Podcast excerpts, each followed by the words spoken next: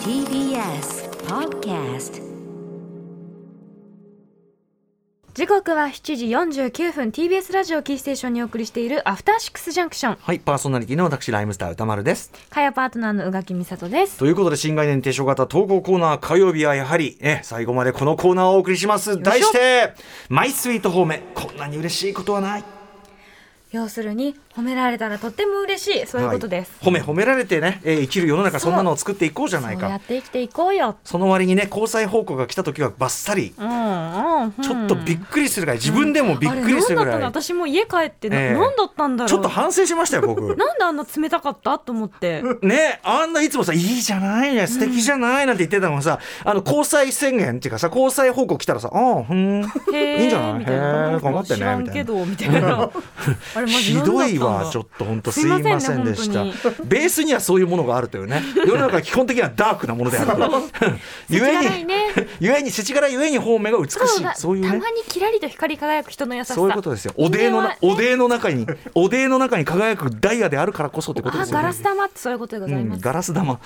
い、ということで、えー今週とか今年最後のね、えー方面行ってみたいと思います、いきますよまずはラジオネームジャスティン・ヒーハーさんからいただいたマイスイート方面こんなに嬉しいことはない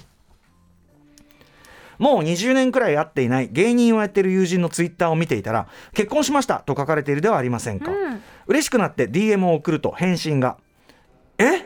あの有名なジャスティン・ヒーハーさんですかありがとうございますいろいろなラジオ番組で名前を聞くハガキ職人さんから祝ってもらえるなんて最高ですとの言葉が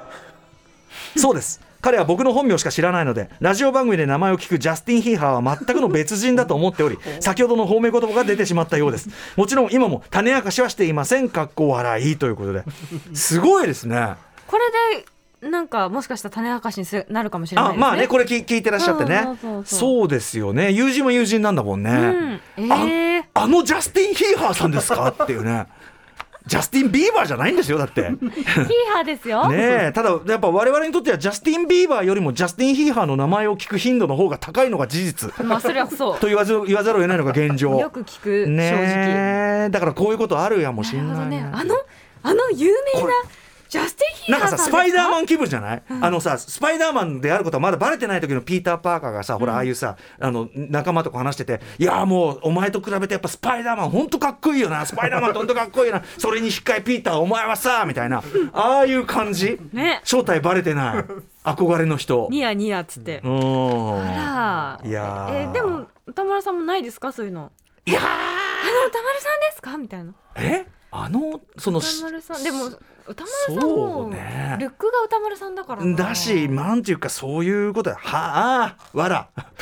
わら、歌丸わら。 ああ、ああ、あの歌丸わら。びっくりしたわら。なんでかっこ悪な草、んだよ草生えた。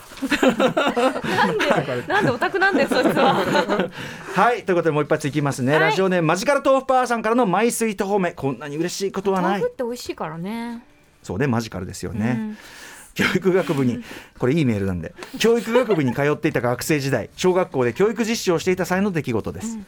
6年生のクラスに配属された私は目まぐるしく過ぎていく毎日に翻弄されっぱなしそれでも担当してくださった先生やクラスの子どもたちに助けられ充実した日々を過ごしていましたそしてあっという間に実習の最終日子どもたちへのお別れの挨拶を涙がながらに済ませると帰り際に一人の女の子が手紙を渡してくれました帰宅して手紙を読むとそこには意外なメッセージが先生今までありがとうございました実は先生が来るまで仲間外れにされることがあったんだけど先生が来てからそういうのもなくなって学校に行くのが楽しみになりましたありがとうございました彼女は口数の多いタイプではありませんでしたが他の子供たちと一緒になって私にちょっかいを出してきたりおしゃべりしながら楽しそうに給食を食べる姿が印象的だったので手紙を読んで驚きました、熟考の末教師とは別の職職業について10年以上経ちますが仕事や育児に疲れて自己肯定感が下がりそうになった時には彼女の手紙を思い出し一時的かもしれないけど関わった誰かの人生を少しだけ好転させる可能性が自分にもあるんだと思うことで生きていく自信を取り戻しています素敵な褒め言葉をありがとうというねえこれはだから、まあ、お互いにとってね、うんそのもちろんその生徒さんにとっては本当にその救いになっりえねた多わけ、分、まあ、ちょっとこう教室の雰囲気が変わったのか、すごねくよかったねってね感じ、よかったそのしね、1週間かな2週間があるだけで、うんさちょっと変わりますもんね気持ち。ねでなおかつその言葉がおれあの言っちゃえばお礼の言葉が、うんまたさらにその人をこうずっと長年にわたって勇気づけるというさ、ね、なんかこれですよこれが方面広方面の循環と言いましょうかねね